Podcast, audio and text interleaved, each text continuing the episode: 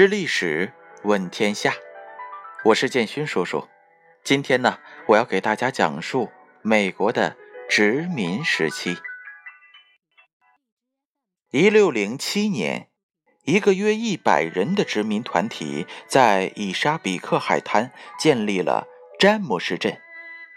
这个是英国在北美所建的第一个永久性的殖民地。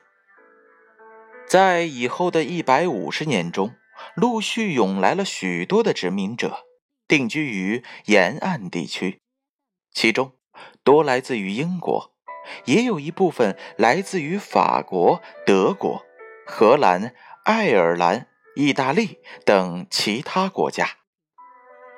欧洲移民通过大规模杀戮印第安人，抢夺其财物，大规模占领印第安人的土地。